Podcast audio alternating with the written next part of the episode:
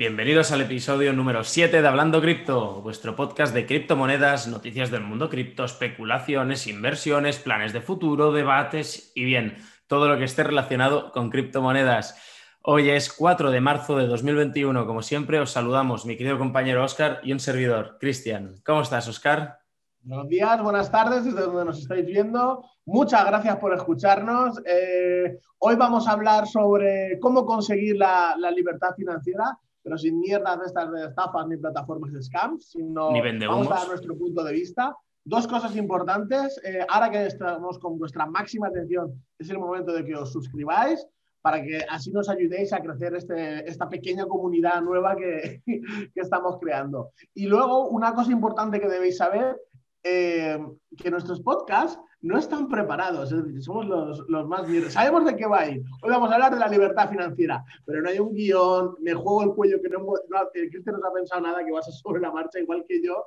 A mí antes se me ha ocurrido una pregunta que es por dónde vamos a lanzar, ¿vale? Entonces, eh, dejaros vuestro like y vamos ya a ello. Mi pregunta, Cristian, mi pregunta. ¿Cómo conseguiría, ¿Cómo conseguiría la libertad financiera? Te voy a dar un par de datos, ¿vale? La mayoría de nuestra audiencia, ¿vale? Es decir, de media en todas nuestras plataformas son eh, personas, mayormente hombres, pero bueno, eso es indiferente si hombre o mujer, eh, de 25 a 34 años, ¿vale? O incluso vamos, y también hay gran parte de 20 a 25 años. Entonces, tú, Cristian, ¿qué recomendarías a una persona que tiene, vamos a poner 24, 25 años, que creo que es una, una buena edad, para conseguir su libertad financiera? ¿Qué tendría que hacer? ¿O qué, ¿O qué harías tú si tuvieras 25 años y no tuvieras nada ahorrado ni tuvieras nada? Es decir, tengo, que empezar ahora. Vale. Eh, si lo digo de mí mismo, de cuando tenía yo 25 años, diría búscate una mami sugar, una sugar mami y ya eres libre financieramente hablando. Cabrón. eh, pero bueno, entiendo. entiendo que no, esa no, es la respuesta que estabas esperando. Entonces, a ver, hostia, me acabas de, me acabas de pillar aquí.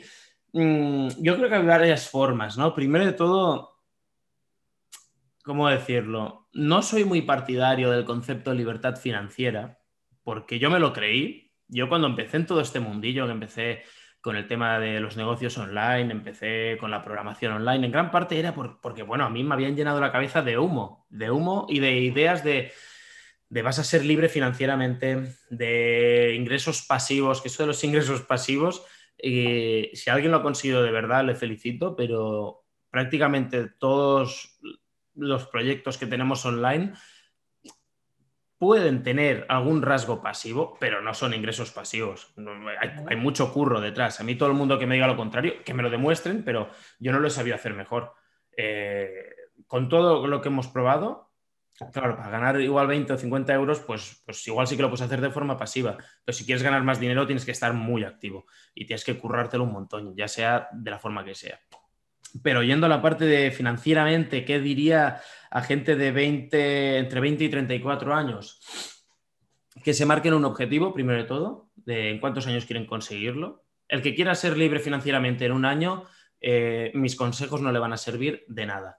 ¿Por qué? Porque yo no soy millonario y hace más la lotería. Claro, y hace más de un año que estoy en esto, hace tres o cuatro años que estoy en el tema del emprendimiento y en el tema de económico un poco y no soy millonario, por lo tanto mis consejos ya no los tendríais que coger, ya, ya olvidaros, iros a buscar algún gurú que, os diga lo que queréis escuchar, que os venda la moto o que lo haya conseguido, que ojo, que siempre habrá alguien que lo haya conseguido, que se lo ha apostado toda una y donde los otros 99 viven debajo del puente, pues este lo ha conseguido. Pero igualmente, em, yo desmitificaría un poco primero de todo el tema del ahorrar, es decir, aquí estamos partiendo de, que depende mucho de cada persona. Habrá gente. ¿Te puedo hacer un inciso, Cristian? Sí, sí, sí. Perdona que te corte. Eh, el concepto de libertad financiera, ¿vale? Para que la gente lo, entienda, eh, es que tú generes mensualmente un dinero pasivamente o, automáticamente o que tú tengas una gran reserva de dinero que te permita no trabajar, es decir, no estar ocho horas en una oficina o dos horas delante de un ordenador, es decir, que tú realmente, pase lo que pase a final de mes, a ti te llega un dinero y tú no tienes que trabajar. Ese es el concepto de, lo que es libertad financiera. Lo que os venden, eh, hay muchos sitios que os venden la moto, traffic ticker, que no sé qué, que falsos gurús, que los falsos gurús lo que hacen es o venden un curso, ellos consiguen la libertad financiera vendiendo un curso y que luego el 95% o 90% de los casos no valen absolutamente para nada porque te van a, poner, te van a motivar, te van a poner súper eufórico, pero luego para nada. ¿vale? Y además... ese es el concepto de libertad financiera. Y además decir, de respecto a estos cursos que se venden y todo, que normalmente lo que hacen, y, esto ya me he dado cuenta por leyendo comentarios y, viendo temario, lo que hacen es te venden un, método, una estrategia que pudo haber funcionado en su momento, pero que ya está completamente quemada. Ya está completamente quemada. Y entonces dices, vale, no me sirve de nada, pero ellos, ahora están cobrando por eso. Sea como sea, esta libertad financiera, tienes varias formas de hacerlo. La primera de todas, tú si tienes mm, mucho capital, tienes 200.000 euros, la forma más tradicional, por ejemplo, sería coger estos 200.000 euros, los inviertes en una empresa que reparta dividendos y, muy mal tiene que hacerlo para que no reparta un 10% anual. Por lo tanto, cada año tendrías 20.000 euros para gastar. Esta es una idea. Es, la... Hay mucha gente a día de hoy que sigue viviendo de esta forma, ¿eh? Que han conseguido reunir capital y viven de la repartición de dividendos de las empresas en las que invierten y son accionistas. ¿Qué pasa? Que no tenemos 200.000 euros para invertir en una empresa y quedarnos tan anchos, ¿no? Efectivamente. Vamos a ver qué otras opciones tenemos. Uno, primero de todo, conseguir un trabajo. Yo para mí, yo soy más conservador. Para mí es muy importante conseguir un trabajo. Y a partir de allí ir subiendo. Porque es que si no empiezas, si no tienes capital y tienes que empezar pidiendo, ya empiezas con deudas. A mí eso no me va. El, ir ya con deudas desde el metro cero a mí no me gusta. Es una, es una carrera de largo fondo y no, eso a mí no me convence. Entonces, encuentra un trabajo, primero de todo. Y cuando, cuando encuentres un trabajo, empieza los primeros meses por ahorrar. Ten algo, ten un colchón, por si te tumban de ese trabajo, que puedas sobrevivir seis meses. Si tú puedes sobrevivir ya seis meses, lo ideal sería un año, pero nos interesa esta carrera de fondo, pero no tan de fondo. Es decir, estamos hablando de 10 años, que es una, es una 10K, no es un maratón. Por lo tanto, ahorra seis meses. A partir de allí, diversifica de tu sueldo, intenta, y esto creo que es súper importante, intenta ahorrar, no, no, más que ahorrar, no gastar mucho. Es decir, había una frase, no recuerdo muy bien cómo era, que decían, em, vive como vive como un pobre aunque no lo seas, ¿sabes?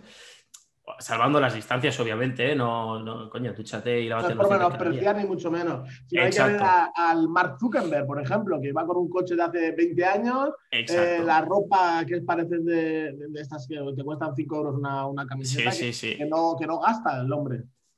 Exactamente. Y entonces, eh, sobre todo, reduce tus gastos, y optimiza el dinero que tienes. ¿Qué quiere decir? Empieza invirtiendo, yo empezaría para conseguir la libertad financiera a medio plazo, porque a, corto plazo no, no, sé conseguirlo sin asumir demasiado el riesgo y yo, eh, la gestión del riesgo, cada uno tiene que decidir dónde está su límite. Yo en mi caso empezaría ahorrando entre un 10 y un 20%, perdón, ahorrando, mm, separando un 10 o un 20% de lo que cobras invirtiéndolo invirtiéndolo cómo, dónde, ahí tienes que hacer los deberes, tienes que mirar eh, la trayectoria que ha ido siguiendo el mercado que tú decidas.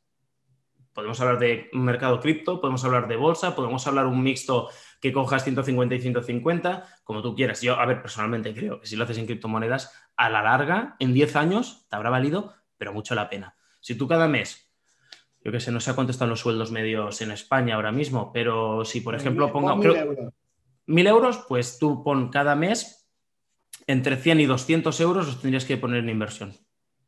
En, ya puede ser en un fondo indexado, que a la larga suben, aunque es bastante conservador y creo que era un 7% de media a los 10 años, no estoy muy seguro, un 6-7%. Eh, puedes ir a fondos que estén con renta variable y renta fija, que de esto yo no os puedo hablar mucho porque no tengo mucha idea. O puedes ponerlo en, en criptomonedas y olvidaros. Tú lo pones en criptomonedas, te estudias bien los proyectos y dices, vale, ¿dónde lo voy a poner? Eh, ¿Quiero tirar a altcoins o no? Yo, por ejemplo, no soy muy partidario de tirar a altcoins. Oscar, sí. Yo, por ejemplo, ¿qué tiraría? Pues cada mes mm, o al año en total, si has invertido 200 euros al mes, tendrás 2.400 euros. Pues de esos 2.400 euros yo haría igual no sé, así de, rápidamente, 1.000 euros a Bitcoin, 1.000 euros a Ethereum y los otros 400 euros los repartiría en proyectos prometedores como podrían ser Cardano, por ejemplo, igual Polkadot, eh, Binance Smart Chain, Chain, igual, no lo sé, tendría que mirar qué opciones hay, ¿no? ¿Y esto qué pasa? Cada año tú vas, tú vas comprando, vas comprando, vas comprando. Lo general es que eso se va revalorizando porque irás cogiendo posiciones en momentos alcistas y posiciones en momentos bajistas. La media que te quedará, probablemente en 10 años, valdrá todo muchísimo más, pero muchísimo más. Y ya de ahí, yo creo que es que puedes pegar un buen pelotazo. Puedes pegar un mucho más buen pelotazo que si lo haces en el mercado de valores convencional, por ejemplo. Esa sería mi opción lo que estás hablando es, se llama, la estrategia que se llama es eh, Dollar Cost Average, que es tú todos los meses o todo lo, cada semana o cada quincena, dependiendo cómo cobres, eh, una parte de tu capital o de tu sueldo, los, vamos a imaginar 50 euros, pues tú todos los lunes compras 50 euros de Bitcoin, da igual el precio que esté. Y eso te va haciendo una media, que a la larga siempre... Eh, según lo que nos dice la historia y probablemente se repita, es que a la larga siempre ganas. Es decir, la media, pues empezarás en 1000, 2000, 3000 y luego irá subiendo. Me parece súper interesante lo que has dicho.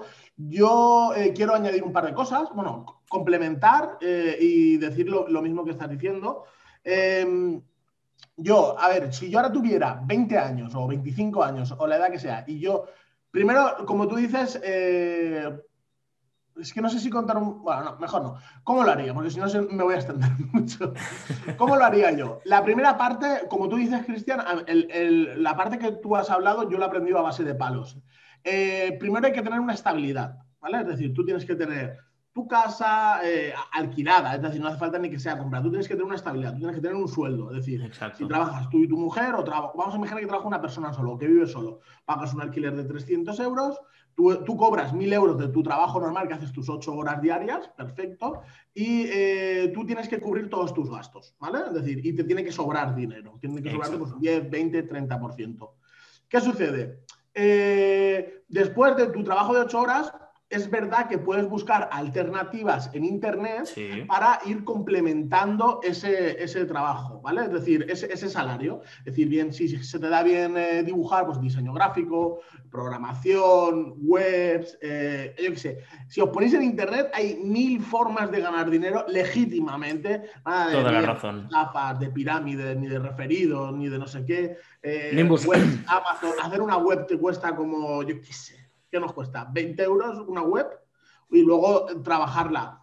Es decir, hay, muchas formas. Y en YouTube es la, es la nueva universidad. Es decir, de la cosa que se te dé bien, si se te da bien a lo mejor... Yo hace un año no tenía ni puta idea de cómo se... No sabía loguearme en una web. No sabía el VP admin para entrar. No sabía hacerlo. Y ahora hago webs. Eh, en, en, cuatro horas te hago una web. Es decir, en YouTube está todo. Entonces, ahí tienes una forma para buscar un ingreso extra. Eso sería una parte. Entonces, eh, mi objetivo, como dice Cristian, quien quiere buscar la libertad financiera en un año puede apagar el podcast y irse a otro lado, porque eso es, o tienes mucha suerte, te toca la lotería, o has hecho una inversión muy fuerte en algo. Te puedo poner un ejemplo.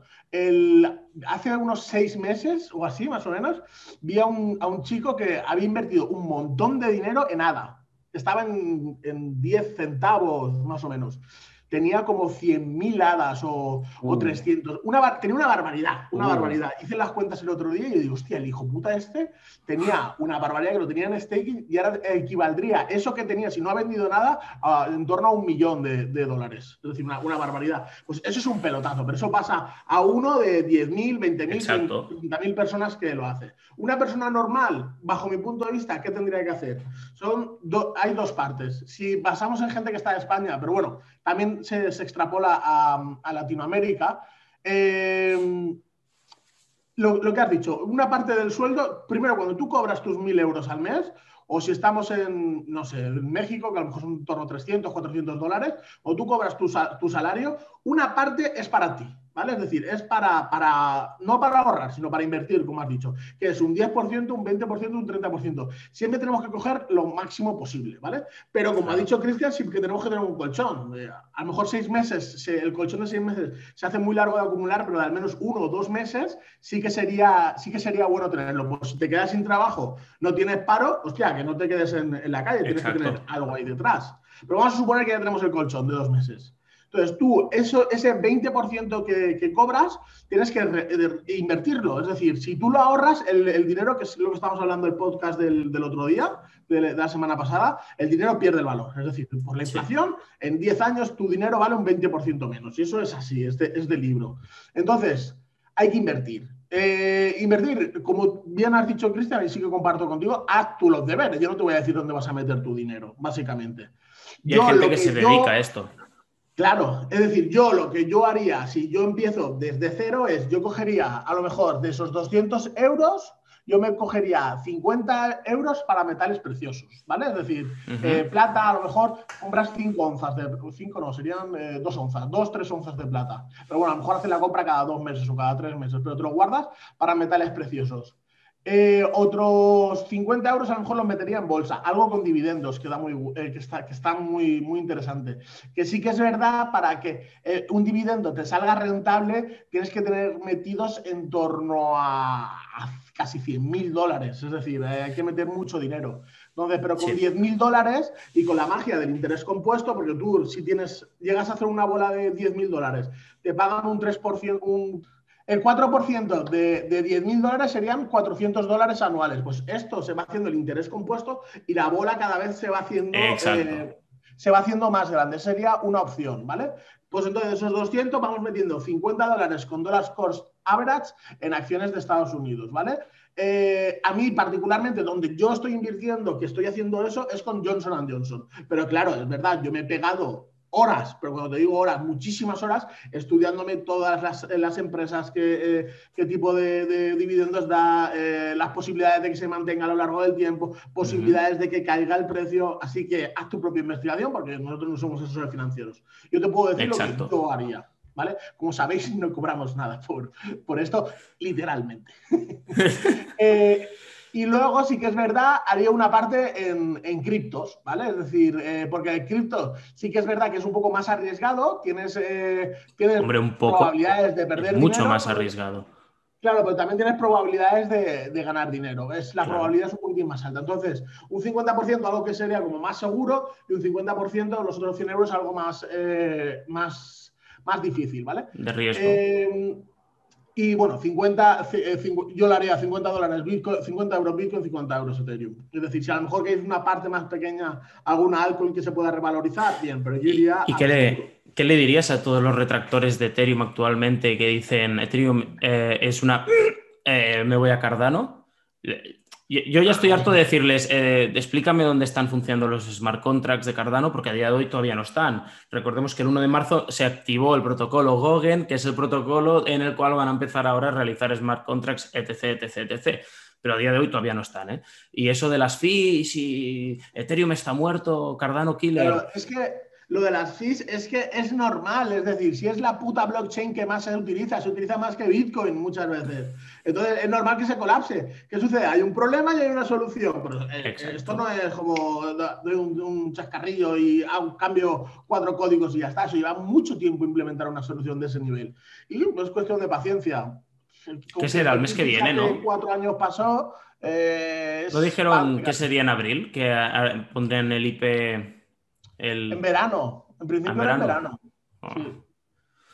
Eh, bueno. Y bueno, el fin de, todo este, ¿vale? Es decir, ir haciendo, tú consiguiendo un trabajo extra, ¿vale? Es decir, con que te puedan generar 300, 400 euros más al mes, esos también a su vez poderlos invertir. Eh, y la parte súper importante que me he dado cuenta yo es, bueno, aparte no, no endeudarte, eso, está más claro. Lo primero de todo. Eso es lo primero de todo, no endeudarse. Y bueno, hay casos de excepciones, pero bueno, eso nos tocaremos ahora. Eh, no endeudarse y em, cuando tú, tú tienes un trabajo extra, a lo mejor puede llegar un momento que ese trabajo extra te genere más dinero que el que tu trabajo normal. Si realmente eres bueno y lo haces bien, puedes generar más. Entonces, poderlo compaginar, ir generando mucha más riqueza, ahorros, inversión. Luego también puedes tener algo en, efectivo y luego a lo mejor dedicarte solo a lo que te gusta, que eso podría llegar a suceder. Pero el, objetivo final de todo esto es conseguir la libertad financiera. Es decir, mi objetivo en todo, todo este ecosistema que estamos formando es yo tener que levantarme a la hora que me salga de los huevos sin tener que dar explicaciones a nadie. Es decir, que no me llegue el del banco que me llame, no, es que tengo que hacer, es que no sé qué. No, aquí es, yo sé que todos los meses me entra un dinero pasivo. Eh, de las maneras que ahora se pueden plantear, como el tema de las acciones, pero sin dar explicaciones a nadie. Eh, para mí, las formas más seguras, por decirlo de alguna manera, de generar un dinero pasivo son bienes raíces. A mí es la única forma, la, mayor parte, la más, bueno, segura, dando en España, vamos a cogerlo con comillas.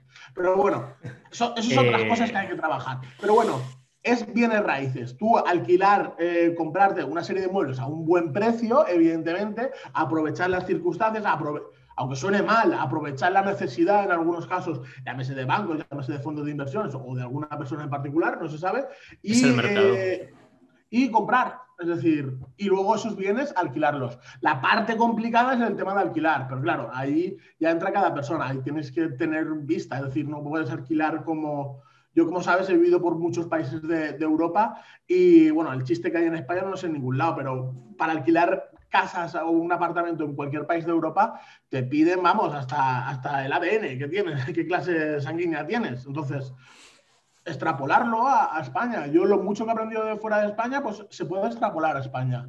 Y de ahí generar esos ingresos pasivos. Y eso te va a dar la libertad, a la larga te va a dar la, libertad financiera. Pero, claro, no lo vas a conseguir con una casa. Es decir, la pregunta es, ¿cuánto dinero necesitas tú al mes para no trabajar? Si yo te dijera, con mil euros tú dejarías de trabajar, si yo te pago mil euros todos los meses, tú dejarías de trabajar, pues tienes que hacerte primero esa, cifra. Y luego, yo qué sé, vamos a suponer dos mil euros para comprar, para que no sé qué, para lo que quieras, para si te quieres comprar una pijotada o lo que quieras, dos mil euros.